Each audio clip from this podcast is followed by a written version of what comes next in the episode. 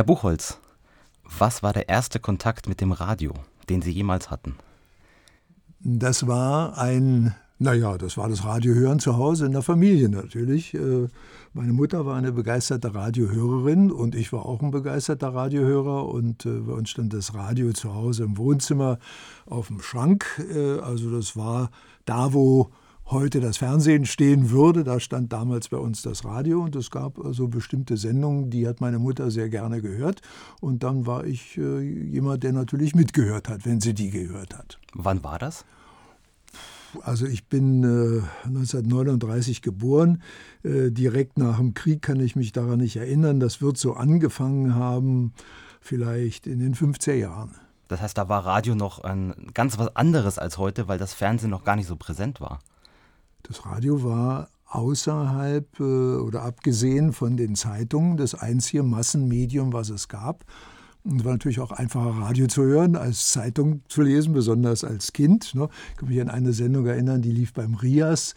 Hm, äh, da gab es einen Kinderfunk und da war einer, der da mitmachte, hieß Axel Baxel. Axel Baxel vom Rias Kinderfunk. Und da ich äh, halt äh, auch Axel heiße, habe ich mir das bis heute gemerkt. Ja. Ja. Wie war denn dann Ihr Weg zum Radio? Der kam dann erst so zwei Jahre, schätze ich, vor dem Abitur. Das Abitur habe ich 58 gemacht, das wird so 56 gewesen sein. Da kam unser Direktor in unser Klassenzimmer während des Deutschunterrichts unserer Klassenlehrerin und äh, sagte, der Sender Freies Berlin damals, äh, neu gegründet, sucht für seinen Jugendfunk junge Mitarbeiter und äh, wir sind eingeladen, zwei zu schicken und bitte bei mir in der großen Pause melden. Ich will das jetzt kurz machen, es hat keine hier gemeldet. Äh, worum ging es nämlich? Es ging um die sexuellen Probleme äh, von jungen Leuten. Und damals hatte kein Mensch von jungen Leuten, also jedenfalls in unserer Klasse nicht, äh, Lust, äh, etwas zu seinen sexuellen Problemen und zu sagen überhaupt und dann auch noch im Radio. Also hat sich keiner gemeldet. Dann platzte ihm der Kragen. Dann hat er zwei in sein Direktorenzimmer bestellt. Klaus-Dieter Sorke, das war der Chefredakteur unserer Schülerzeitung. Ich war Chef vom Dienst und stellvertretender Chefredakteur und ähm, uns beide und hat gesagt, ihr macht sowieso was mit Journalismus, also ihr geht dahin. Bob. Und da kam ich dann zum Sender Freies Berlin, der war damals noch am Heidelberger Platz. Und die Sekretärin äh, fragte uns denn so, was wollt ihr denn so sagen? Und da haben wir so ein bisschen rumgestammelt, was wir uns so vorher überlegt hatten, sorgfältig. Und dann äh, guckt sie uns so ganz komisch an und sagt, worüber wollt ihr reden? Naja, wir haben doch gehört und so. Hat sie sich halb tot gelacht und gesagt, wisst ihr, worum es geht heute? Es geht um das Verhältnis von Schul- und Leistungssport.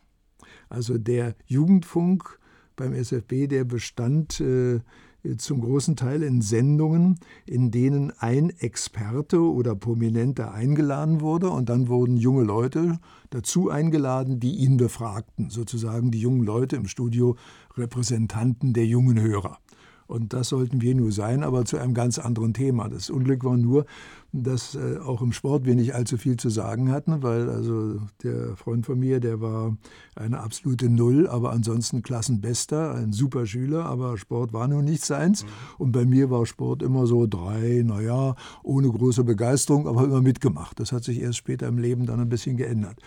Ja, also mussten wir so von jetzt auf gleich was erzählen zum Verhältnis von Schul- und Leistungssport. Nur wussten wir ein bisschen was, weil wir hatten eine Mitschülerin, die war Berliner Schülerturnmeisterin und da hatten wir natürlich so am Rande ein bisschen davon mitgekriegt. Gut, naja, so war dann die erste Sendung und die muss wohl ganz gut gewesen sein, denn jedenfalls, äh, oder jedenfalls unser Paterin, denn äh, jedenfalls fragte die Redakteurin, ob wir dann nochmal kommen wollten. Ursula von Löhneisen hieß die Dame. Und mit welchen Sendungen ging es dann als, also in Sachen Arbeit bei Ihnen los, also wo Sie nicht mehr Gast waren? Ja, das ging, das entwickelte sich beim SFB dann so langsam vom äh, Jugendfunk, wo ich auch gearbeitet habe, gab ja schließlich ein kleines Honorar dafür, bis äh, zu Zeitfunksendungen, für die ich dann als Reporter tätig war. Ich habe mich da so ein bisschen hochgeschafft im Laufe der Jahre, dann allerdings als, schon, als Student schon. Und das ging damals so komplett ohne Volontariat, ohne dass man jetzt eine große Ausbildung schon hatte oder eine Berufslaufbahn vorweisen konnte.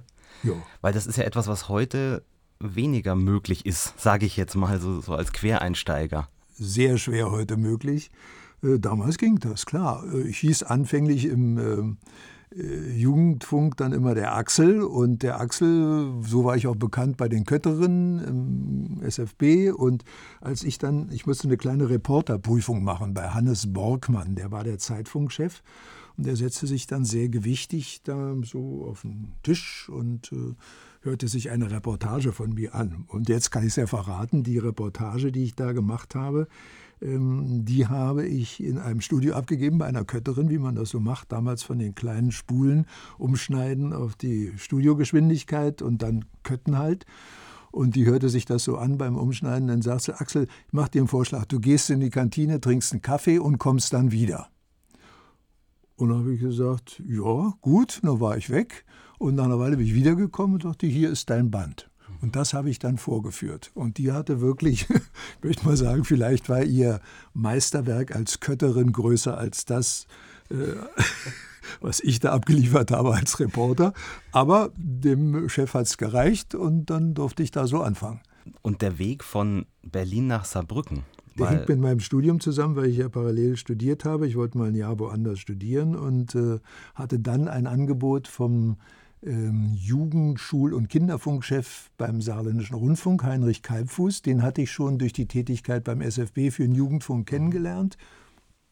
Weil wir auch mal eine gemeinsame Sendung gemacht hatten. Und ähm, der sagte dann, naja, wenn Sie irgendwo anders hingehen wollen, kommen Sie nach Saarbrücken, können Sie immer bei mir ein bisschen Geld verdienen. Und das leuchtete mir irgendwie ein. Und dann bin ich nach Saarbrücken zum Studieren gegangen und bin dann zu ihm gegangen. Da war ich hier im Rundfunk wieder drin. Und hier hat sich das dann auch vom Jugendfunk zum Zeitfunk entwickelt.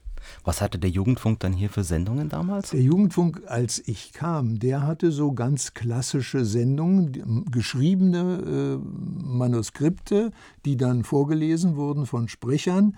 Darin dann hin und wieder eine Reportage oder auch O-Töne oder Interviews, aber richtig gebaute, kompakte Sendungen, so mit dem pädagogischen Zeigefinger. Die waren also hier, sagen wir mal, noch strikter, als sie beim SFB waren. Da war das durch diese Gesprächsatmosphäre schon immer ein bisschen lockerer gewesen, aber hier waren sie noch so klassischer gebaut. Mhm, wahrscheinlich mit weniger Musik, wenn überhaupt mit Musik und ja, wenig ja. Musik. Musik höchstens themabezogen. Wie sahen denn die Programme des SR? Es gab zwei, vermute ich, damals schon. Ja, es gab dann ähm. zwei. Es gab ein Kulturprogramm, was allerdings nicht, äh, beide auf UKW natürlich, äh, was äh, nicht sagen wir mal, sehr lange lief, nur ein paar Stunden abends. Und dann gab es das erste Programm, das lief auch auf der Mittelwelle und auf UKW und das war dann ein Vollprogramm. Und das erste Programm ist ja das, wo Sie dann im Zeitfunk mitverantwortlich waren, Redakteur waren. Und das wurde ja in den 60er Jahren sehr umgebaut, die Europawelle Saar. Was waren damals die Motive? also ich hatte dann schon vom Jugendfunk auch beim SR im Zeitfunk weitergemacht und gehörte da äh, bald zu den festen Reportern im Zeitfunk und arbeitete für dieses erste Programm. Und am 2. Januar 1964.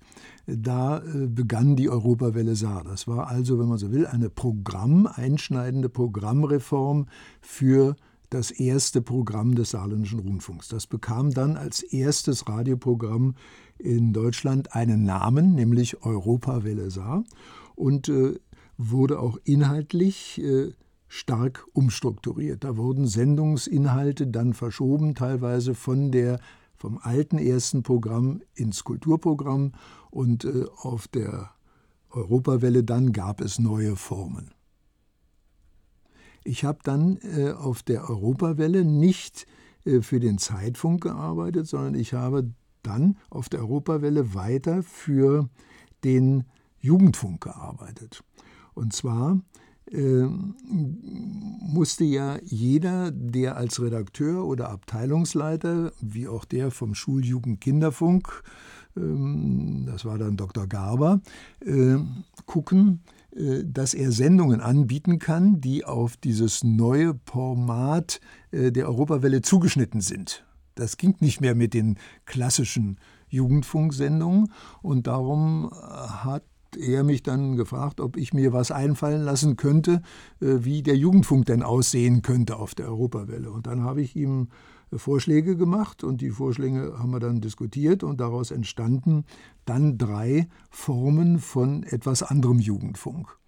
Das war einmal Funkdiskussion per Telefon. Da haben wir ein Jugendthema zur Diskussion gestellt, haben dazu Beiträge eingeholt, also Fachleute oder Betroffene, die was dazu gesagt haben, und haben die Hörer aufgefordert, ihre Meinung auch dazu zu sagen. Das hieß Funkdiskussion per Telefon, aber es war immer so auch ein redaktionelles Gerüst vorgegeben. Dann gab es noch Hörerfragen, prominente Antworten, ein prominenter Gast im Studio. Die Hörer konnten ihn live befragen per Telefon. Und äh, die dritte Form war dann auch eine Mitmachform, Mr. Unbekannt lässt raten.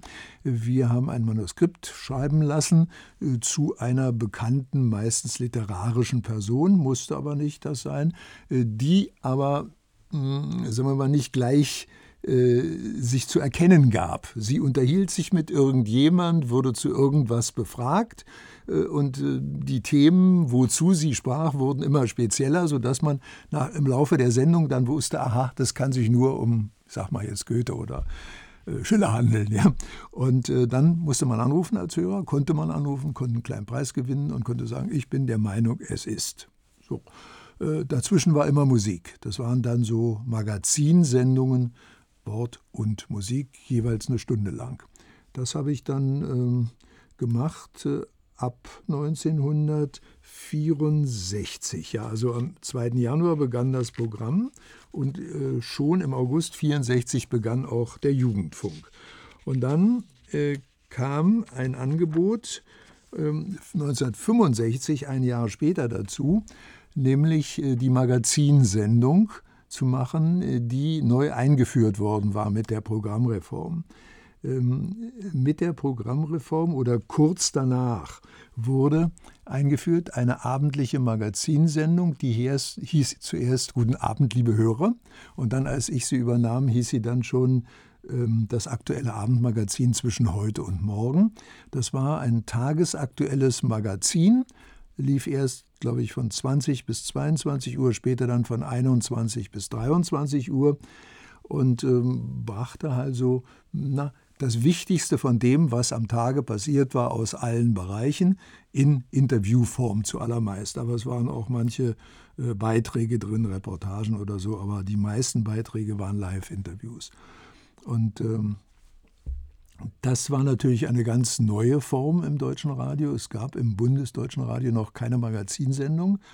Und äh, auch im saarländischen Rundfunk war das eine Neuerung, weil Magazine bedeutete ja, dass äh, ein Moderator durch die ganze Sendung führt, alle Themen äh, sozusagen behandelt in dieser Sendung, egal ob jetzt Politik, Wirtschaft, Zeitgeschehen, Sport, Kirche, alles, was da drin war, hat der präsentiert äh, sozusagen eine Allround-Zuständigkeit, die der Hierarchie in den äh, alten Rundfunkzeiten hochverdächtig war. Nicht? Ich verstehe etwas als Redakteur vom Kirchenfunk, aber noch lange nicht von der Politik oder von der Wirtschaft, aber nicht von der Politik. Aber nur sollte das einer alles äh, präsentieren. Das war hoch umstritten bis zu langen Auseinandersetzungen um die Form auch in der Presse. Ja, und dann war es ja so, dass wir als Magazinredaktion dann manchmal äh, ein politisches Thema behandelten, also mit Politikern redeten oder mit politischen Korrespondenten, dann ein Wirtschaftsthema. Wir fuschten also den zuständigen Redakteuren in ihre angestammten Gärten rein. Und da wir nur das Wichtigste des Tages behandelten, äh, pickten wir uns auch die interessantesten Themen natürlich raus, die wichtigsten Themen des Tages und versuchten die auch in anderer Form umzusetzen, nämlich sehr häufig im Gespräch mit Protagonisten, also mit dem Politiker, der was vorgeschlagen hatte. Wir haben nicht einen Kommentar gemacht zu einem Vorschlag eines Politikers, sondern wir haben den Politiker gefragt, warum haben Sie das vorgeschlagen und äh, was meinen Sie, wie sich das auswirken könnte und was sagen Sie zu dem Einwand Ihres äh, Kollegen so und so, der das ganz anders sieht von einer anderen Partei. Also die wurden dann so ein bisschen auf den Prüfstand gestellt und das war eine total neue Form im Radio, ähm, die ungeheuer gut ankam. Weil nur wir waren jung, und wir waren im Tonfall etwas respektloser, als es war nicht so staatstragend öffentlich-rechtlicher Rundfunk, sondern es war schon mal so ein bisschen Kess. Und das kam ungeheuer gut an. Und diese Sendung habe ich dann ab 1965 gemacht. Begonnen hatte sie beim SR Helmut Prinz, der später dann das Mittagsmagazin vom Westdeutschen Rundfunk übernahm. Der Westdeutsche Rundfunk mit Mittagsmagazin war der zweite ARD-Sender, der eine Magazinsendung hatte. Und vor dem Saarländischen Rundfunk mit der Europawelle und dem Westdeutschen Rundfunk gab es eine Magazinsendung im Deutschen Radio nur im RIAS in Berlin und die Kollegen dort hatten die Form aus den USA importiert sozusagen. Und diese Sendung habe ich dann noch als freier Mitarbeiter äh, auch den Jugendfunk noch parallel viele Jahre lang gemacht. Das heißt, es war eine eigene Redaktion damals, diese Sendung. Es war jetzt keine Zeitfunksendung, weil Sie sagten, Sie, Sie haben den anderen quasi reingepfuscht. Ja, es war eine eigene Redaktion, wenn die auch sehr klein war. Das war anfänglich äh, meine Wenigkeit und ein äh, Kollege, der als redaktioneller Mitarbeiter da tätig war. Im Laufe der Zeit wurden es dann mehrere. Zuerst hatten wir zwei Abende die Woche die Sendung, äh, dann drei Abende die Woche die Sendung und an den übrigen beiden, nämlich montags und freitags, hatten wir dann ein aktuelles Kulturmagazin. Also die Magazin Kultur war im saarländischen Rundfunk auf der Europawelle immer noch so ein bisschen nach Ressortzuständigkeiten aufgeteilt. Und das lag daran, äh, dass wir eben zwei Direktionen im Hörfunk hatten, die zuständig waren, einmal für den aktuellen Bereich und einmal für den kulturellen Bereich. Und jeder Direktor wollte natürlich sein Gärtchen haben und damals diese äh, damals deshalb diese Aufteilung in zwei Formen, die es in anderen Sendern wie zum Beispiel beim RIAS und äh, beim WDR nie gegeben hat. Die haben von Anfang an, was bei uns dann erst wesentlich später kam, äh, ein Magaz tagesaktuelles Magazin gemacht und das umfasste alle Gebiete. Als die Europawelle eben in dieser Form gestartet ist, wie sah das Programm so allgemein aus, wenn man es jetzt mal so über den Tag betrachtet? Was, was war da anders neben diesen Sendungen jetzt? Also Sie müssen sich vorstellen, ähm, die Europawelle war eine Antwort des saarländischen Rundfunks auf verschiedene Probleme. Das eine große Problem des Saarländischen Rundfunks war, dass er zu wenig Geld hatte. Er war ja erst 1957 entstanden. 64 war noch nicht so lange danach und noch immer äh, gab es nicht genug Geld. Hier auf dem Hallberg stand nichts. Das wurde alles gebaut. Sämtliche Rundfunkgebäude mussten gebaut werden. Die gesamte Fernsehtechnik musste äh, äh gekauft werden und in Studios eingerichtet werden, weil das gab es alles nicht. Das kostete Unsummen Geld. Und äh, dieses Geld konnte der kleine Sender, eine Million Einwohner im Saarland, aus den Gebühren nie alleine bestreiten. Er brauchte also Finanzmittel aus der ARD, aus dem sogenannten Finanzausgleich. Und um dessen Höhe wurde mächtig gerungen. Äh, das äh, war eine sehr schwierige Aufgabe für den damaligen Intendanten Dr. Franz May, der dann irgendwann mal sagte, ich war dieses Geschachere satt. Also der SR wollte ein eigenes äh, Programm haben, das auch ein bisschen Geld einbringt, nämlich Werbeeinnahmen. Und deswegen die Europawelle sah. Er wollte damit reagieren auf die neuen Hörgewohnheiten äh, im Radio. Die hatten sich nämlich so sukzessive verändert vom Zuhörradio, Einschaltradio. Ich stelle das Radio für eine ganz bestimmte Sendung ein und wenn die zu Ende ist, schalte ich wieder ab, hin zum Zuhörradio. Also ich schalte das Radio als Begleitmedium ein. Das läuft immer. Und wenn so ein Radio ein Begleitmedium ist, dann müssen auch die Inhalte anders sein. Ich werde mich also nicht nur durch Gerede den ganzen Tag lang vom Radio begleiten lassen. Das kann ja kein Mensch aushalten. Also muss zwischendurch auch mal ein bisschen Musik gespielt werden. Dieser Entwicklung wollte der SR Rechnung tragen und er wollte überdies noch antworten auf Radio Luxemburg, Nachbarsender 90 Kilometer entfernt mit starker Frequenz, äh, der äh, die vier fröhlichen Wellen ausstrahlte. Das war praktisch ein moderiertes Musikprogramm mit Schlagern.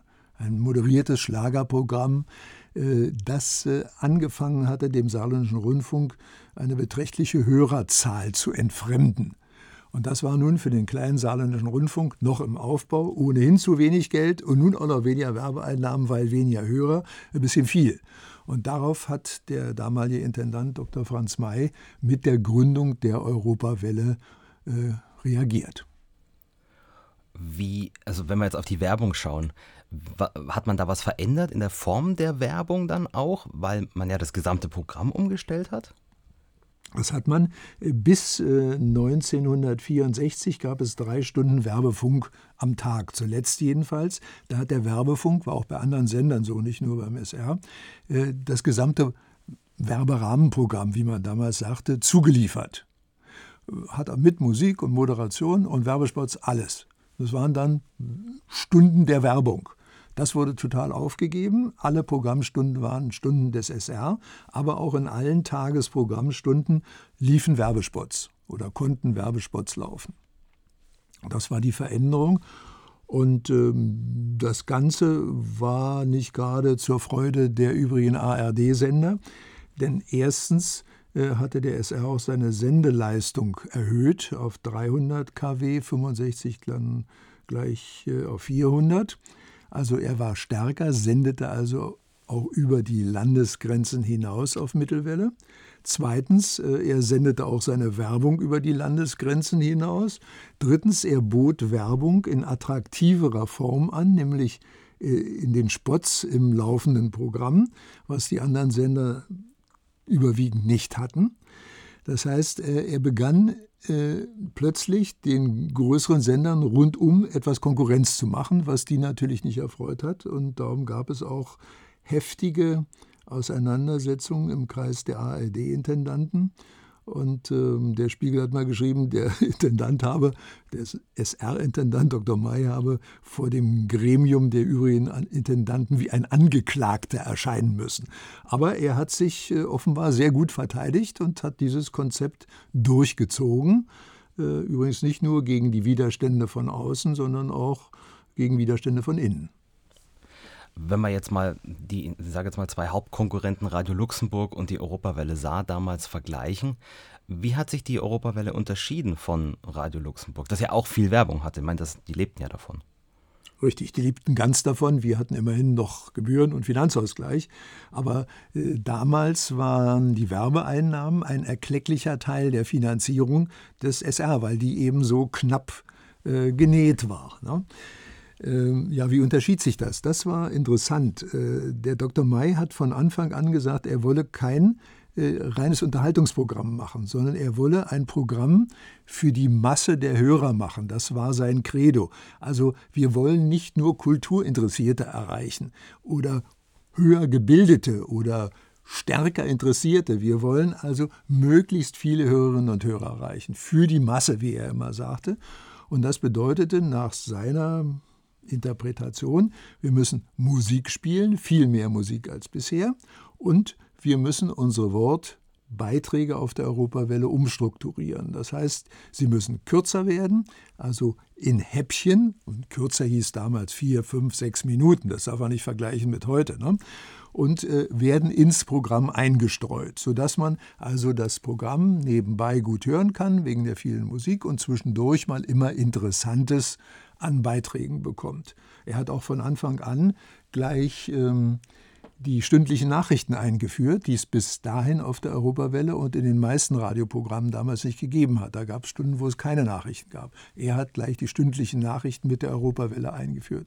Es war also ein Konzept, was beinhaltete viel Musik, viel Information, die aber kleinteilig und ins Programm eingestreut. Wie war denn der Unterhaltungsbereich aufgestellt von der ähm, Europawelle, wenn wir jetzt die Informationssendungen mal, mal ausblenden? Also ähm, Sie haben schon gesagt, der, der, Jugendfunk natürlich, der hat natürlich auch Unterhaltung letztendlich mitgemacht hat, für die, für die jüngeren Hörer sicherlich. Ähm, aber gab es Musiksendungen, gab es Zielgruppensendungen? Es, man darf sich die Programmreform nicht so vorstellen, als sei die nun äh, zum 2. Januar mit Einführung der Europawelle schlagartig gemacht worden. Äh, das äh, ist so etwas, was sich im Nachhinein oft so anhört, war aber nicht so. Bis 12 Uhr mittags lief, abgesehen jetzt mal von den Werbe, früheren Werbezeiten, das Programm wie bisher. Ja? Erst ab 12 Uhr begann die eigentliche Europawelle und ging dann bis Mitternacht. Und da gab es eine Reihe von Musiksendungen, meistens deutsche Schlagerformate, Wunschkonzerte, alles so in, ähm, ja, in der damals üblichen Form, aber hauptsächlich Musik. Es gab aber sogar auch noch eine Operettensendung zum Beispiel. Ja? Also es war nicht so ein formatiertes Radio, wie man das heute hat, klar ein äh, spezielles Angebot für eine ganz bestimmte Schicht, sondern es war ein Radio für eine breite Hörerschicht äh, mit auch einer breiten Musikpalette noch, mit Schwerpunkt deutsche Schlager, den verschiedensten Programmen und dazwischen die Wortsendung. Wenn Sie jetzt nach den Wortsendungen fragen ähm, und nach den Musiksendungen vielleicht mal zuerst, es äh, wurde sozusagen aufgerüstet beim Saarländischen Rundfunk, bei der Europawelle Saar. Es wurden also Moderatoren eingekauft. Das war auch die wesentliche Neuerung mit, dass das Programm nicht mehr angesagt wurde, wie bis dahin, klassisch im Radio, sondern es wurde durch Moderatoren verkauft. Im Musikbereich hießen die damals Discjockeys. Also die präsentierten die Musik und die Moderatoren präsentierten halt die Wortbestandteile. Und äh, nun musste man ja für solch ein Programm, das na, überregional konkurrenzfähig sein sollte, gehört werden sollte, sich gegen Radio Luxemburg durchsetzen konnte, äh, Hörer auch von anderen Sendegebieten für sich begeistern konnte, entsprechende Leute haben. Die hatte der SR nicht von Anfang an anzubieten aus dem eigenen Fundus sozusagen, sondern die wurden dann dazugekauft. Der erste, der dazugekauft wurde, war Manfred Sechsauer. Der erste, will ich mal sagen, der später einen großen Namen bekommen hat. Ja, es waren ja sehr viele. Manfred Sechsauer, der kam äh, aus Stuttgart oder Baden-Baden und äh, arbeitete da schon fürs Radio, aber auf einem ganz anderen Gebiet als Schauspieler, Kabarettist. Und er wurde sozusagen hier äh, für die unterhaltende Seite des Radios entdeckt und wurde ja dann ein ganz großer Musikmoderator auch im Fernsehen und war eines der Aushängeschilder ähm, der Europawelle Saar zweite Aushängeschild auf dem Gebiet war natürlich Dieter Thomas Heck, ganz klar. Der kam äh, vom Radio Luxemburg, also von RTL, der kam von der Konkurrenz. Das war übrigens auch Alf Wolf, der von dort kam. Äh, das war eine Taktik damals der Europawelle und der verantwortlichen Chefs im Unterhaltungsbereich, äh, Leute, die sich woanders schon hervorgetan hatten, einen Namen hatten, in unser Programm zu locken. Äh, natürlich mit der Hoffnung, dass sie dann auch so den einen oder anderen Hörer mitnehmen würden. Franz war einer von denen, Enno Spielhagen, äh, der kam auch von Radio Luxemburg und hat dann hier bei uns Sendung gemacht und war auch einer der erfolgreichen DJs äh, der Anfangszeit. Den werde ich nie vergessen, weil der hatte ganz ja, sagen wir, strenge Maßstäbe an die Auswahl der Musik. Die er setzte natürlich. Das war damals nicht so, dass irgendwie äh, ein äh, Musikrepertoire, eine Playlist für den gesamten Sender äh, festgelegt wurde, sondern jeder Discjockey spielte im Rahmen der allgemeinen Zielvorgabe unterhaltende Schlagermusik das, was er für richtig hielt. Und der Franz, äh, der brachte dann immer eine Platte mit in seine Sendung nachmittags, die also seiner Meinung nach ganz fürchterlich war. Egal, ob diese Platte in anderen Sendungen des Senders gespielt wurde oder nicht, hat er keine Rücksicht drauf genommen. Er fand die fürchterlich, hat die dann kurz gespielt und hat sie dann genommen und vor dem Mikrofon so mit zerbrochen, also nichts. Ja, das war Franz unter anderem. Ja. Also es gab dann bald eine Reihe von Discjockeys, die Martin Arnold ist einer von den äh, ganz Alten gewesen, Volkmar Lotholz, äh, eine ganze Reihe, die fallen mir jetzt gar nicht alle ein, äh, die hier ähm, gesendet haben und dazu beigetragen haben, dass der Sender äh, sehr populär wurde, weil die Disjockey sprachen halt die Hörer anders an, als das bisher mit einer Programmansage war. Das war locker, das war nicht aufgeschrieben, äh, die redeten auch mal zu lang, nicht wie heute im Formatradio, dass das nur so mm, sekundenmäßig fast getaktet war, sondern die hatten Spielräume und die nutzten die und darum entwickelten die sich so zu Eigenpersönlichkeiten. Die waren ähm, Persönlichkeiten des Radios. Ich will nicht sagen Radiostars, ist vielleicht ein bisschen hochgegriffen, aber weithin bekannte Persönlichkeiten des Radios, die die Hörer ans Programm gebunden haben. Die Hörer riefen an, die Hörer kamen vorbei, die Hörer versteckten nachts hier, ähm, weiß ich, die Braut, wenn die entführt wurde bei Hochzeiten. Ja, plötzlich kam die Studiotür auf, kam einer rein und sagte, ähm, wir haben die Braut entführt, die Hochzeit ist da, dann können wir mal hier und so. Ne? Und dann saß die Braut da, dann haben wir dir was zu trinken gegeben und zu essen und dann haben wir uns unterhalten und ähm, bis sie dann schließlich gefunden wurde. Und dann haben wir meistens auch noch so ein kleines äh, Gespräch dazu gemacht. Also es entstand durch diese Art der Moderation eine ungeheuer enge Hörerbindung. Ne? Äh, Persönlichkeiten im Radio gezielt einsetzen, äh, das war auch ein Markenzeichen der Europawelle, was wunderbar angenommen wurde von den Hörerinnen und Hörern. Man muss übrigens eins vielleicht sagen. Ähm, das hört sich im Nachhinein alles so an, als sei das eine richtige Strategie gewesen, wie heute Radioprogramme gestaltet werden. Nicht? Auf Hand von Untersuchungen detailliert, äh, wie kommt wer an, zu welcher Zeit, welche Inhalte, welche Länge, welche Titel. Nichts davon damals. Das war, ich will mal sagen, Radio aus dem Bauch. Ja? Und äh, jetzt, wie sind neue Sendeformen entstanden? Zum Beispiel Manfred Sechsauer, der die Popmusik im deutschen Radio eingeführt hat. Wie ist der groß geworden? Nicht dadurch, dass der SR sich irgendwie überlegt hätte in einer Sitzung, äh, wir müssen jetzt mal die in England so populäre Popmusik auch langsam nach Deutschland bringen und äh, deswegen machen wir und geben dem. Nee. So entstanden, dass Manfred die Idee hatte, wir müssten Pop spielen. Und dann hat er Hallo Twen erfunden und äh, das, die Hierarchie war damals so durchlässig, äh, dass man sich, als der war freier Mitarbeiter bis zu seinem Lebensende, ne, nie fest angestellt, mit solchen Ideen durchsetzen konnte. Ja? Äh, und so äh, konnten sich auch die äh, Discjockeys entwickeln zu Radiopersönlichkeiten. Es gab Freiräume im Programm. Es war, wenn man so will, eine fantastische Zeit des Radios. Äh, und besonders natürlich für junge Leute und besonders für Leute, die Ideen hatten. Die konnten sich hier verwirklichen. Man wurde selten ausgebremst. Ähm, da hat sich leider im Radio viel verändert. Ich will mir jetzt kein Urteil darüber erlauben, ob es noch so ginge überhaupt wie damals. Aber jedenfalls für mich und die anderen, die damals mitgemacht haben, war das eine fantastische Zeit. Wir konnten uns entfalten. Und genauso wie die einen das auf dem Gebiet der Musik getan haben mit Ideen, haben die anderen es auf dem Gebiet des Wortes getan. Da entstanden dann auch nach und nach äh, Sendungen. Ähm, den dialogischen Rundfunk, Einbeziehung der Hörer per Telefon äh, über junge Leute heute, das haben wir ja schon erwähnt. Aber es gab dann eben auch noch eine Beratungssendung, die hieß 662 32. 662 32 konnten die Hörer mit ihren persönlichen Problemen anrufen und bekamen dann von Fachleuten jeweils eine Antwort. Hat Heinrich Kalbfuß dann auch eine Zeit lang gemacht, der Chef äh, vom Schul-, Jugend- und Kinderfunk. Äh, dann gab es eine neue Form Wortgefecht, äh, ein bisschen später.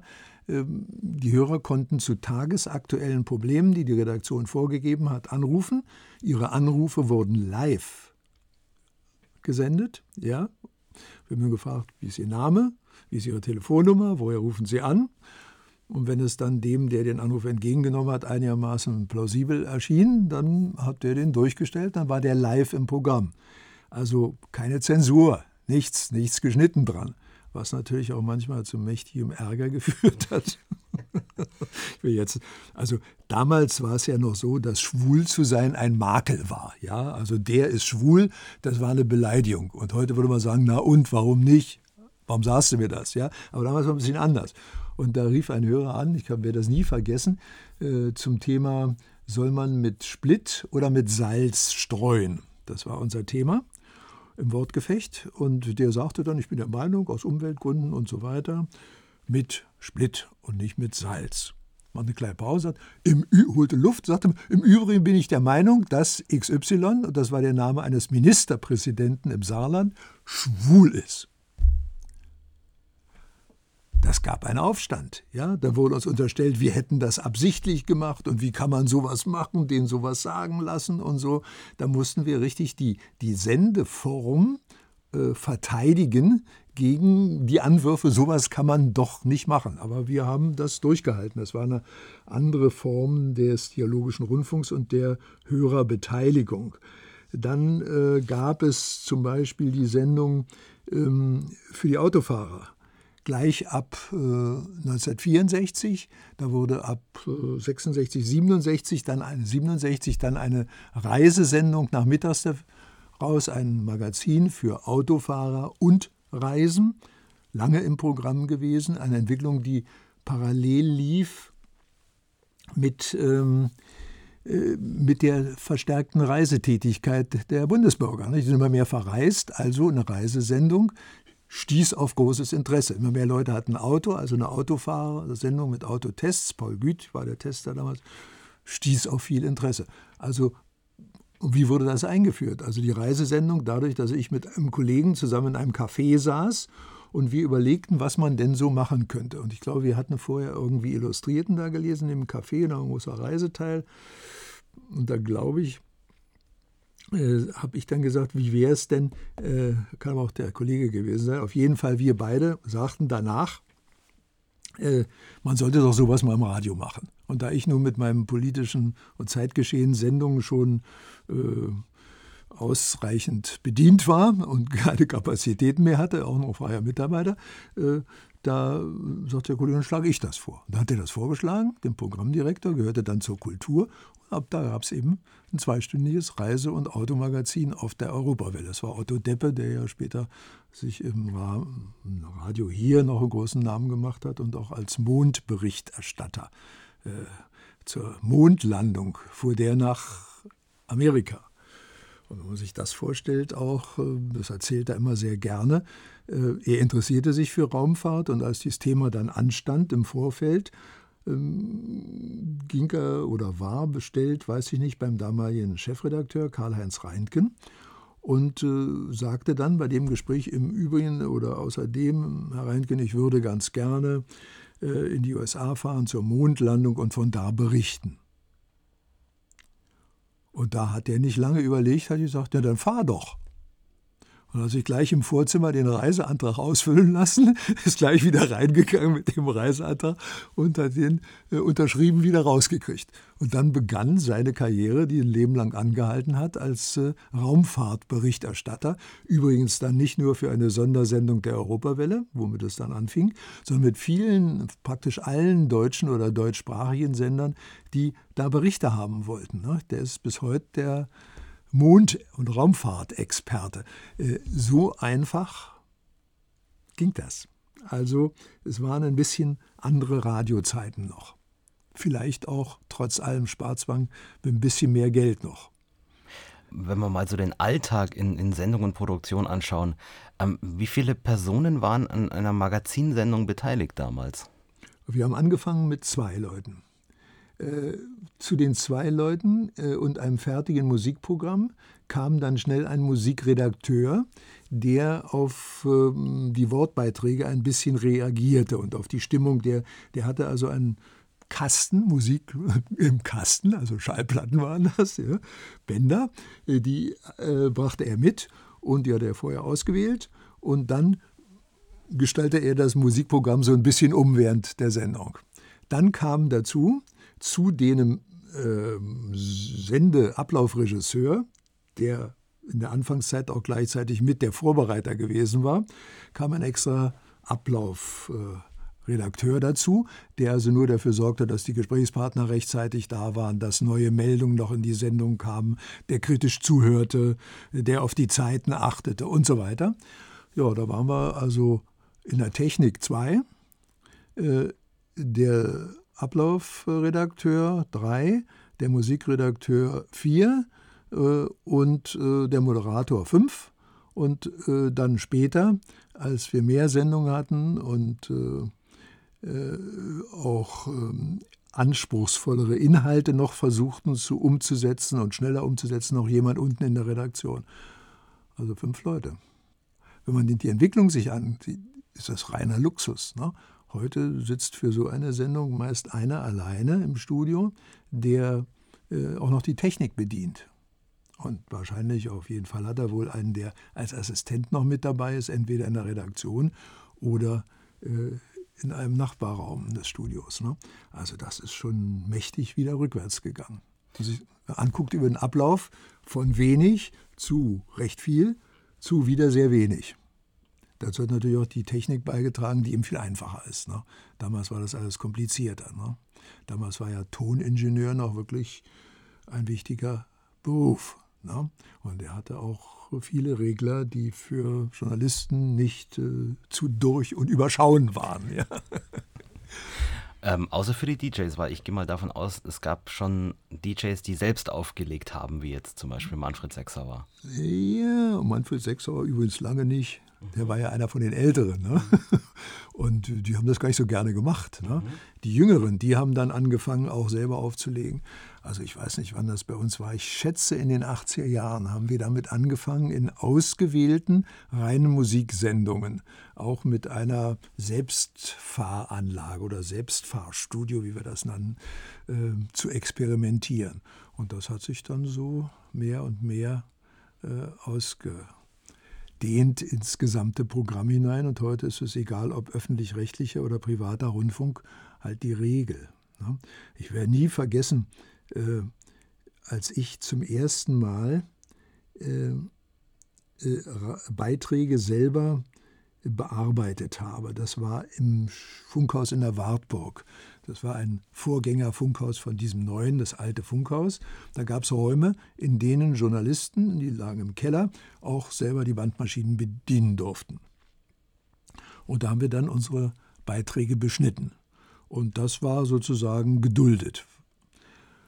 Und äh, dann später, nachdem wir in dieses Funkhaus gezogen waren und solche Räume nicht mehr hatten, wenn man dann hier in einem Studio etwa an eine Maschine gehen wollte, ja, dann ich so, um Gottes Willen, das kann nur Technik, mach, lass das, lass die Finger davon. Ne? Äh, das war ein Sakrileg. Ja? Und äh, ich hatte dann lange für das Abendmagazin, was lief ja abends, war Funkhaus dann schon etwas leerer, eine Technikkollegin, die wunderbar mit uns zusammengearbeitet hatte, die schon wusste, wie sie eventuelle Beiträge kürzt und so. Und wenn die mal, wenn da mal Not am Mann war und ich, du darf ich mal hier ein bisschen, na klar, mach. Ja, aber das war nur so unter der Hand offiziell. Ne? Und heute ist es ein Muss, dass man das macht. Ne? Damals war es ein Verbotsschild. Ja, da hast du nichts zu tun. Also Konzentration von Aufgaben auf immer weniger Leute, immer mehr, auch verschiedene Aufgaben auf immer weniger Leute, eine Entwicklung des Radios. Entwicklung ist schon ein gutes Stichwort. Wenn wir dann mal so in die 70er, 80er Jahre schauen, hat als nächster ARD-Sender der Südwestfunk auch ein, ja, eine Popwelle sozusagen gestartet, SWF 3. Die entwickelte ähm, sich aus einem zweistündigen Sendung Popshop. Ne? Genau, genau. Hat das im Saarland eine Rolle gespielt? Weil ich meine, der SWF spielt, äh, kommt ja doch rein ins Land. Ja, das ist das Komische. Ähm, die Sen SWR 3 ist ja wirklich ein, ein Markenzeichen von Sender, ja, ein Meilenstein der Radioentwicklung bis heute, guter Sender. Ne? Ähm, hat hier nicht so eingeschlagen. Natürlich wurden der, den er hier gehört, auch die anderen Programme, aber nicht in besorgniserregendem Maße, will ich mal sagen. Ganz anders als Radio Luxemburg. Da spielt natürlich auch eine Rolle, dass die Saarländer eben Saarländer sind. Und die wollen Saarländisches hören, die wollen aus dem Land was hören und die wollen auch äh, Leute hören, die sie kennen. Das spielt hier im Radio eine ganz äh, große Rolle, schon seit jeher, wurde gepflegt von beiden Seiten, von den Hörern und von den Machern.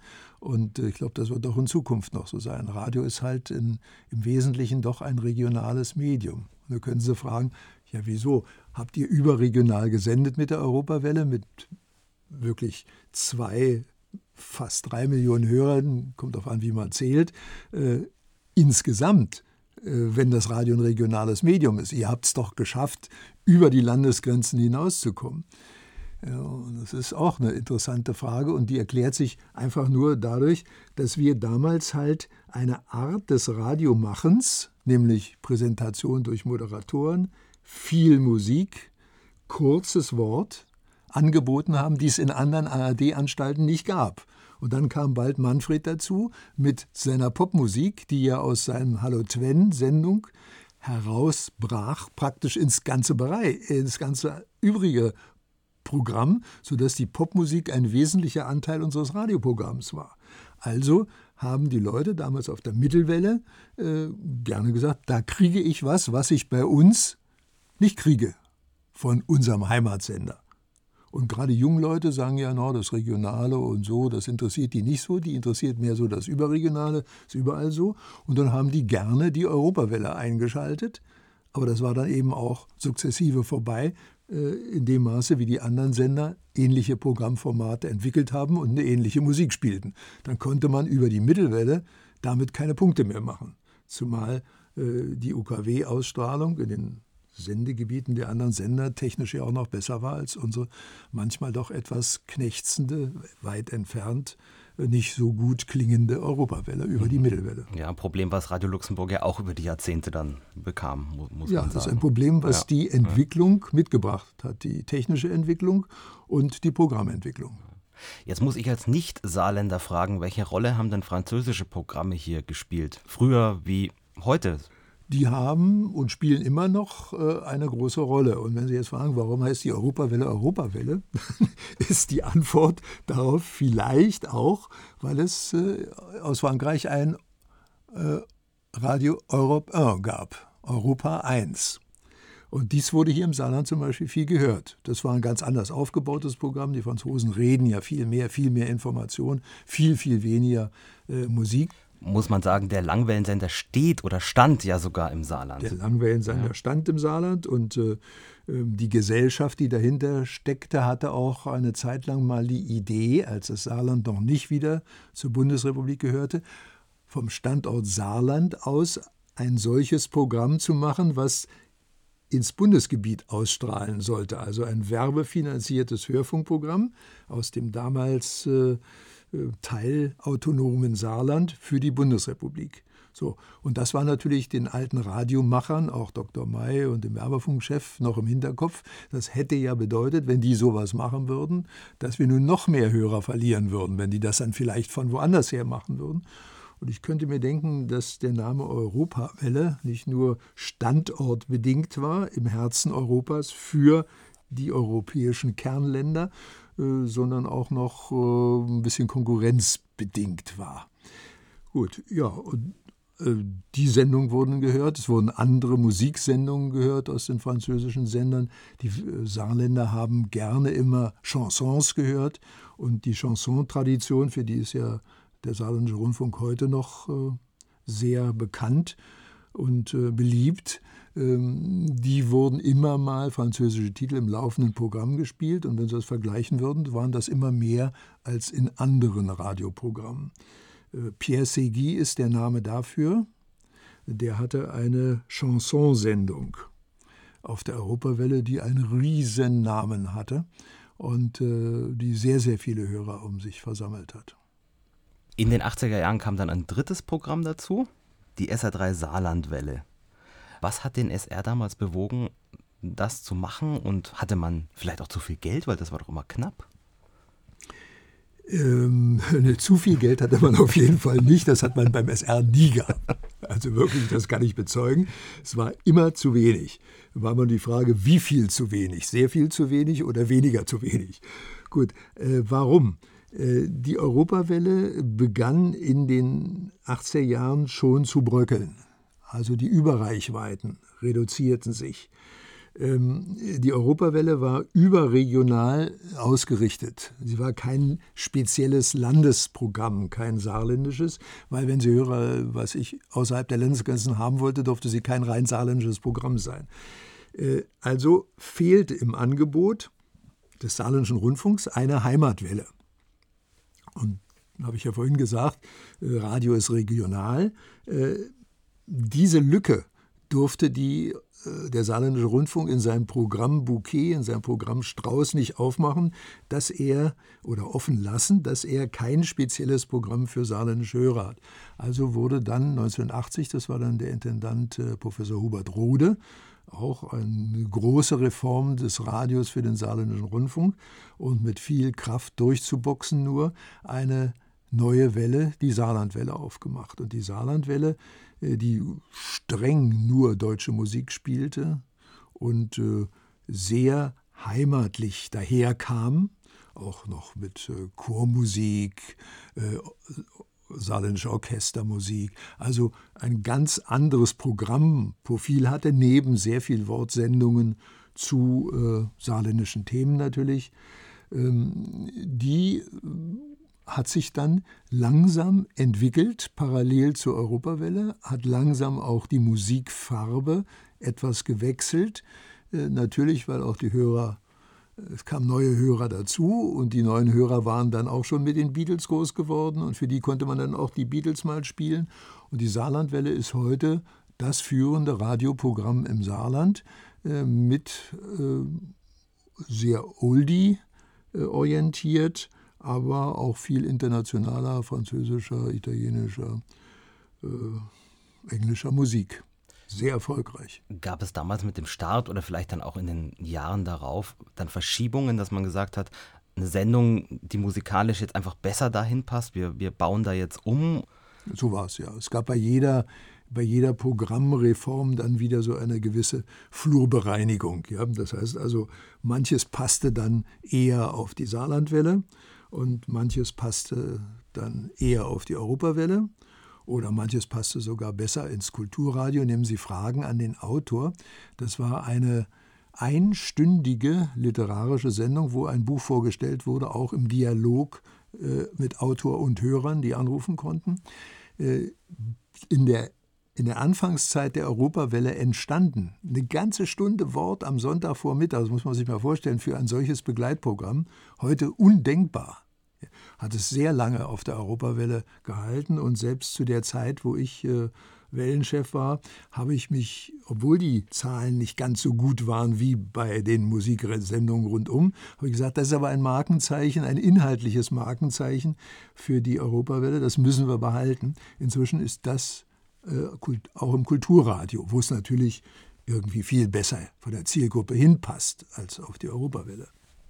Aber ist es jetzt konkret Fragen ähm, an den Autor, ähm, stelle ich, stell ich mir dann die Frage, verliert man dadurch nicht auch, ja, natürlich Reichweite letztendlich, weil das Programm SR1 sicherlich grundsätzlich mehr Hörer hat als SR2, aber ähm, wirft man da jetzt nicht auch irgendwie Hörer weg, dass man sagt, jemand, der SR1 hört, der würde das vielleicht auch hören, wenn es da noch liefe. Er schaltet bloß nicht absichtlich um. Sowas kann passieren. Sowas kann passieren, das ist das Risiko bei der Sache. Äh, dagegen steht die Überlegung, wenn wir dort auf der Europawelle eine nicht so lange Wortsendung haben, haben wir dort mehr Hörer, denen wir anderes anbieten können. Und die Hörer, die sich ohnehin für Kultur, Literatur sehr interessieren, bekommen auf ihrer Welle das für sie spezielle Angebot dass da vielleicht eine gewisse Schnittmenge ist, die den Wechsel nicht mitmacht. Das ist, glaube ich, immer so, wenn eine Sendung umzieht. Ist auch so, wenn eine Sendung von einem anderen äh, Moderator präsentiert wird. Die Hörer gewöhnen sich ungeheuer an die Moderatoren, an die Radiopersönlichkeiten. Und wenn dann einer nicht mehr da ist, dann hat es der Nachfolger schwer, äh, in diese Fußstapfen zu treten, egal wer er ist und wie gut er ist. Einfach durch diesen Gewöhnungsfaktor. Ne? In der zweiten Hälfte der 80er Jahre, da ging es dann hier im Saarland auch los mit dem Privatfunk. Radio Salü ging auf Sendung. Was hat das bedeutet für den saarländischen Rundfunk insgesamt und wahrscheinlich speziell für die Europawelle? Denn das war ja am ehesten das Programm, das da konkurrierte. Ja, das äh, war natürlich äh, eine Sache, die uns einige Sorgen bereitet hat, ganz klar. Und äh, für mich persönlich hat es bewirkt, dass ich dann, ich hatte verschiedene Funktionen als Redaktionsgruppenleiter und äh, Zeitfunkleiter und Politikchef so für mehrere Programme, auch auf der Europawelle. Aber ich war nicht der Europawellen-Chef. Äh, das wurde ich erst als äh, Radio Salü äh, kam oder gekommen war und es sich zeigte, dass Radio Salü in großem Umfang junge Hörer uns abspenstig machte. Da hieß es, jetzt müssen wir irgendwie in der Europawelle nachlegen und da müssen wir auch die Strukturen ändern und so weiter. Und da kam man dann auf mich in diese etwas traurigen Situation und sagte, mach du das. Ich habe mich lange geweigert, aber ähm, letztlich dann doch nicht. Und hinterher war ich auch sehr zufrieden mit mir, dass ich es doch gemacht hatte, obwohl ich meine restlichen Haare dabei verloren habe. Ähm, äh, man glaubt gar nicht, was das für Sorgen macht. Ja? Ein Programm äh, Konkurrenz wieder konkurrenzfähig zu machen und konkurrenzfähig zu halten. Ja, also das geht schon an die Nerven manchmal. Aber wir haben es dann geschafft, dass die Europawelle wieder vor Salü kam. Aber das wechselte dann, das änderte sich dann wieder und so weiter. Ne? Und in der heimlich still und leise hat sich dann zwischenzeitlich die Saarlandwelle nach oben geschafft über viele Jahre und ist nun der Programmführer im Saarland geworden. Ne? Das heißt also, die heute werden auch älter. Die äh, jungen Hörer werden weniger, weil eben auch der junge Bevölkerungsanteil nachlässt. Wir haben selber noch ein Jugendprogramm, unser Ding, im Angebot, was jetzt noch jünger ist als die Europawelle. Das heißt, das junge Sement der Hörer teilte sich dann plötzlich auf auf die Europawelle, auf Radio Salü, dann noch auf unser Ding. Das heißt, jeder kann von dem Kuchen der jungen Hörer dann nur einen Teil bekommen und insgesamt äh, ist, sind die Teile dann äh, vielleicht größer als die Saarlandwelle, aber jedes Teil einzeln ist kleiner als die Saarlandwelle, die dann damit zum stärksten äh, Programmangebot im Saarland geworden ist und auf eine hohe Akzeptanz trifft und sozusagen das Radiostandbein des saarländischen Rundfunks geworden ist, so wie es früher mal die Europawelle war. Aber was waren die konkreten Maßnahmen damals bei SR1? Äh, die konkreten Maßnahmen waren erstmal fürchterliches Nachdenken. Und als Ergebnis dieses Nachdenkens kam dann ein eklatanter Programmfehler, raus, äh, den ich auch mit zu verantworten habe und der mich noch wahnsinnig geärgert hat. Wir haben nämlich gesagt, wir wollen wieder mehr junge Leute, also müssen wir wieder deren Musik spielen. Und wir haben gesagt, wir wollen aber unseren öffentlich-rechtlichen Anspruch nicht aufgeben, also äh, halten wir unseren Informationsanteil. Und dann haben wir von heute auf morgen jüngere Musik gespielt mit den plus minus bisherigen Wortbestandteilen. Und das war ein ganz großer Fehler, weil dann fühlten sich weder die Jungen bei uns zu Hause noch die Alten. Die Alten haben plötzlich gesagt, oder die Älteren, was spielt ihr plötzlich für eine Musik? Das ist nicht mehr unsere Musik und so weiter. Und die Jüngeren haben gesagt, naja, für die paar moderne Titel, die ihr drin habt, da haben wir doch bei Radio Salü noch mehr. Ja, da kriegen wir doch immer einen ganzen Tag unsere Musik und bei euch viel weniger. Also wir konnten mit der Musik nicht punkten bei den Jungen, weil es zu wenig war, und wir konnten äh, und störten die Jungen noch mit so viel Wort und die Alten haben wir geärgert mit einer Musik, die nicht mehr ihre war. Aber das haben wir sehr schnell zu spüren bekommen. Die Hörer haben uns das sehr schnell gezeigt und wir haben auch sehr schnell reagiert. Wir nie vergessen, als wir dann das Programm wieder umgestellt haben, da haben wir nämlich gesagt, ähm, wir müssen bei der Musikfarbe kontinuierliche Veränderungen vornehmen. Wir müssen die Hörer, die wir haben, halten und müssen dann langsam versuchen, Junge dazu zu gewinnen. Wir können das nicht mit dem Schlag machen. Äh, und als wir dann äh, ein neues Programm, eine neue Programmform, Format eingerichtet hatten mit einem hohen Oldie-Anteil wieder, da rief die Dame aus der Telefonzentrale bei mir an in der Reaktion und Herr Buchholz, Herr Buchholz, herzlichen Glückwunsch, das ist ja toll. Ich sage, was ist denn los? Die reißen mir hier das Telefon ab. Und ich sage, was sagen die? Alle sagen, es ist so toll und man kann die Europawelle wieder hören und das ist so und so weiter. Ne? Äh, also, und äh, dann haben wir ähm, langsam diese Musikfarbe der Europawelle wieder jünger gemacht, Stück für Stück haben die Wortinhalte nicht abrupt, sondern Stück für Stück äh, angepasst. Das ging hin bis zur Ansprache. Das ging hin bis zu überflüssigem Reden. Ähm, 13.05 Uhr, Sie können sagen, nach den Nachrichten 13.05 Uhr und fahren das Jingle ab oder sagen, und hier die Verkehrslage. Sie können aber sagen, so und nun ist es gleich in 30 Sekunden 13.05 Uhr. Das eine hört sich ein bisschen altmodisch, überflüssig, nicht flott an und das andere ist selbstverständlich. Die hörte den Reichsfernsehern gleich 13.05 Uhr. Ja? Oder so eben 13.05 Uhr, wenn man es ganz genau machen will, ein paar Sekunden. Also Äh, bis zu solchen Details hin haben wir dann versucht, das Erscheinungsbild, äh, das akustische, moderner zu machen, ohne jetzt äh, plötzlich da ein Jugendprogramm draus zu machen.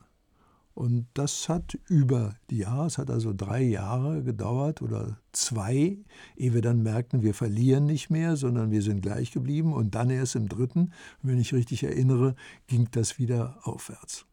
Aber dann kontinuierlich, weil Radioprogramme, die äh, sind gewohnheitsgenutzte Tagesbegleiter. Und die können sich nur langsam verändern. Und Gewohnheiten verändert man auch langsam in die eine oder in die andere Richtung. Selten verliert man von heute auf morgen gleich alles, da muss man da fürchterlichen Fehler gemacht haben, sondern man verliert langsam und man gewinnt genauso langsam, vielleicht noch langsamer wieder dazu, wenn man das Richtige macht. Das war ein schmerzlicher Erkenntnisprozess, bei dem ich viel gelernt habe über Radiomachen, Radiostrategien, ähm, die Begeisterungsfähigkeit von Kollegen, die dann nämlich durchhalten muss. Ja, wir haben jetzt nicht so gute Zahlen, aber wir werden es wieder packen. Den Biss, den muss man da reinkriegen. Und ähm, das haben wir zusammen, alle zusammen geschafft. Bevor wir zum Ende kommen, würde ich gerne ein paar Namen einfach nennen, die noch nicht gefallen sind. Und Sie sagen einfach ein paar Sätze dazu. Mhm. Wolfgang Hellmann. Wolfgang Hellmann war unser Musikredakteur, ein großer Elvis-Freak, hat viele Elvis-Spezialsendungen gemacht, war ein wandelndes Elvis-Lexikon und war ein trockener, äh, ironischer Moderator eigener Prägung mit einer großen Fangemeinde damals und bis heute im Internet äh, hat er sich gut gehalten. Hans Werres. Hans Werres war ein Import vom Hessischen Rundfunk, das haben wir öfter mal gemacht, dass wir bekannte Sprecher von anderen Sendern hier eingeladen haben äh, für eine längere Zeit äh, oder für eine kürzere. Ich weiß nicht, wie lange der Hans Werres hier war, aber so wenige Jahre war er garantiert hier. Dazu gehört auch übrigens Arno. Arno von RTL Berlin jetzt. Der hat auch eine Zwischenstation mal bei der Europawelle gemacht, ja. Hermann Stümpert. Hermann Stümpert äh, war ein Zeitungskollege von der Pirmasenser Zeitung, der mit uns bei unserer großen Radioaktion für die SOS Kinderdörfer mitgemacht hat, als Redakteur der Pirmasenser Zeitung. Äh, die Zeitungen haben mit uns zusammengesammelt und haben dann am Ende ihr Spendenergebnis bei uns abgeliefert in einen großen Topf. Und bei diesem äh, Spendenfinale haben wir dann anschließend noch zusammengesessen beim Bier. Und äh, da sagte Hermann zu mir, ähm, du sag mal, ich würde so gerne auch Radio machen. Und äh, die Stimmung war gut und ich fand den Hermann gut, weil er ein guter Organisator war, ein netter Typ, der war sehr früh aufgestanden und hat mir später auch mal sehr viel geholfen. Äh, da war er schon ein erfolgreicher Privatradiomensch bei der Wiedererstarkung der Europawelle. Da habe ich viel auf ihn gehört und zum Glück kann ich sagen. Gut, also der sagte das und ich war sofort der Meinung, dass der da gut äh, sein könnte. Und da saß mein Chef, Otto Klinkhammer, Chefredakteur damals oder Hauptabteilungsleiter, Abteilungs, Abteilungsleiter vielleicht noch, saß da ein äh, bisschen weiter. Und da habe ich mich so rübergebeugt und habe gesagt, Herr Klinkhammer, der Hermann Stümpert würde gern zum Radio kommen. Und da guckt er mich an und sagt, wenn Sie ihn gebrauchen können, das muss man sich vorstellen. Ne? So, so ging das damals auch, wenn Sie ihn gebrauchen können. Ja? Ich dachte, den kannst du gut gebrauchen, weil wir damals eine Fülle von aktuellen Sendungen hatten. Und äh, ja, habe ich ihn gefragt, also Herr Stümpert, habe ich damals vielleicht noch gesagt, oder Hermann, äh, kommen Sie Montag vorbei oder kommen Montag vorbei, reden wir drüber. Ne? Und so hat er hier angefangen. Äh, erst bei mir, war dann in der Programmplanung, war dann Unterhaltungschef, hat sich wahnsinnig gut hier gemacht, war ein ungeheurer, hat auch die große ähm, Goldene Europasendung im Fernsehen mal moderiert, ähm, war ein Mensch, der Radio im Bauch hatte und eine ganze Menge davon und war ein toller, toller Typ, also ein Gewinn für jeden Sender. Und der ging dann 85 weg, um Radio Schleswig-Holstein aufzubauen, wurde dort der erste Programmchef, dann später auch Programmdirektor, dann später auch Geschäftsführer und war nun einer der führenden Radioprogrammberater, äh, der sehr viele Sender gegründet oder mitgegründet hat. Und äh, wir haben bis zu seinem frühen, leider frühen Lebensende haben wir sehr guten Kontakt gehalten und waren gut befreundet. Dieter Exter?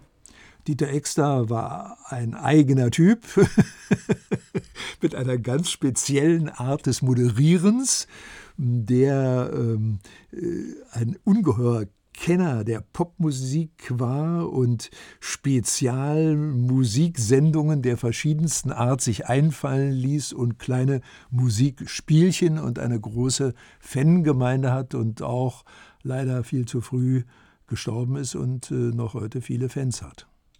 Jan Hofer?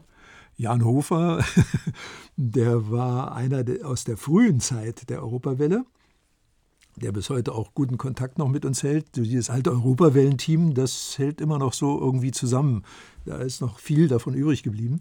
Äh, der machte Musiksendungen, war ein guter Moderator, ein guter Musikmoderator, war ein sehr populärer äh, DJ oder Moderator, der gut ankam bei den Leuten, der mit den Leuten umgehen konnte, hatte eine Spielbox, war, glaube ich, eine seiner Sendungen, mit der er über Land zog, wo er eine Musicbox dann äh, irgendwo hin und die Hörer konnten dann tippen irgendwie und mussten einen versteckten Titel suchen. Und hinter diesem versteckten Sie Titel, wenn man den gefunden hatte, äh, steckte dann ein kleiner Gewinn. Und je mehr Hörer vorher falsch getippt hatten, umso höher wurde der Gewinn. Und wenn der Titel dann gefunden war, fing die Sache wieder von vorne an. Das war, glaube ich, eine seiner Sendungen. Aber er hat noch viele andere gemacht und ging dann zur Tagesschau. Wenn Sie einen Blick in die Zukunft des Radios werfen, wie sieht die für Sie aus? Ähm, das Radio hat ja äh, durch das Fernsehen, also die Zeitung hat erst durchs Radio Konkurrenz bekommen. Dann kam das Radio hinzu, hat durchs Fernsehen Konkurrenz bekommen. Jetzt haben sie alle zusammen durchs Internet Konkurrenz bekommen.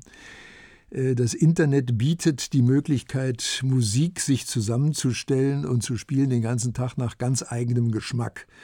Ähm, das Internet bietet Informationen sofort, was ein Markenzeichen der, äh, der Europawelle war, nämlich äh, aktueller Dienst, wichtige Meldungen aus Politik und Zeitgeschehen sofort im Programm, egal was läuft. Ja? Im Internet geht das heute sowieso. Also viele Vorteile, die das Radio hatte, äh, hat das Internet übernommen. Was es bis jetzt nicht übernommen hat, ist, äh, es kann Inhalte nicht so persönlich verbreiten, es kann nicht diese Stimmung verbreiten, die mit einem Radioprogramm verbunden ist. Ein Radioprogramm, jedes Radioprogramm vermittelt ein bestimmtes Feeling. Und dieses Feeling besteht eben aus viel mehr als nur aus den Wortbestandteilen und aus der Musik. Es besteht aus einem Mix von allem von, aus einer Nähe der Hörer zu diesem Programm und diesen Machern. Das kann das Internet noch nicht. Also ich würde dem Radio raten, diesen Vorteil weiterhin äh, zu pflegen, sich äh, jetzt nicht dadurch bange machen zu lassen, dass auch das Internet schnell sein kann, äh, weiterhin selber sehr schnell sein, denn wer Radio hört, der guckt nicht automatisch auch noch gleich in sein Smartphone oder auf seinen Bildschirm. Und wenn der die schnelle Meldung vom Radio hat, dann ist das ein Pluspunkt fürs Radio. Also nicht abgeben freiwillig, nur weil andere es vielleicht ein bisschen besser machen können.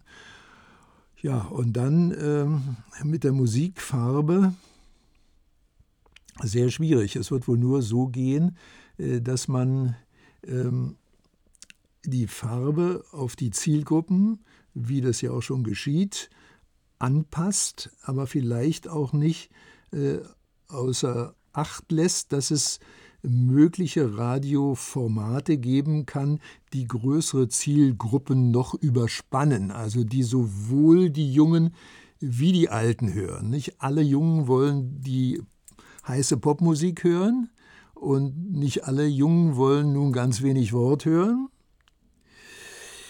und manche Alten vertragen auch äh, gut Popmusik inzwischen natürlich. Äh, vielleicht gibt es da noch eine Schnittmenge. Also äh, in dieser Richtung würde ich versuchen zu denken und natürlich die Persönlichkeiten im Radio zu pflegen, die Radio Personalities, denn die machen Hörerbindung. Äh, dass wenn mehr Medien sich um unsere Freizeit balgen, und Angebote dafür machen, dass für die Älteren erstmal von Nachteil ist, wenn neuere wie das Internet dazukommen. Noch dazu mit so einer Vielfalt von Möglichkeiten, äh, ist klar. Aber ich glaube, dass das Radio auf Dauer Bestand haben wird. Aber es wird ein noch größerer Kampf werden um die Existenz, als das Radio das schon hat machen müssen, als das Fernsehen aufgekommen war. Aber ich vertraue darauf, dass das gelingen kann und ich vertraue auch im Übrigen darauf, dass es immer noch Zeitungen geben wird in Zukunft. Vielleicht weniger, wohl weniger, aber es wird sie als Medium geben. Also jedes neue Medium führt meines Erachtens dazu, dass sich das irgendwie im Konsum einschaukelt. Die große Frage ist, wie groß der Kuchen ist, den man davon dann als Einzelmedium noch hat. Dann danke ich vielmals für Ihre Zeit. Vielen Dank für das Gespräch. Es war mir eine Freude. Dankeschön.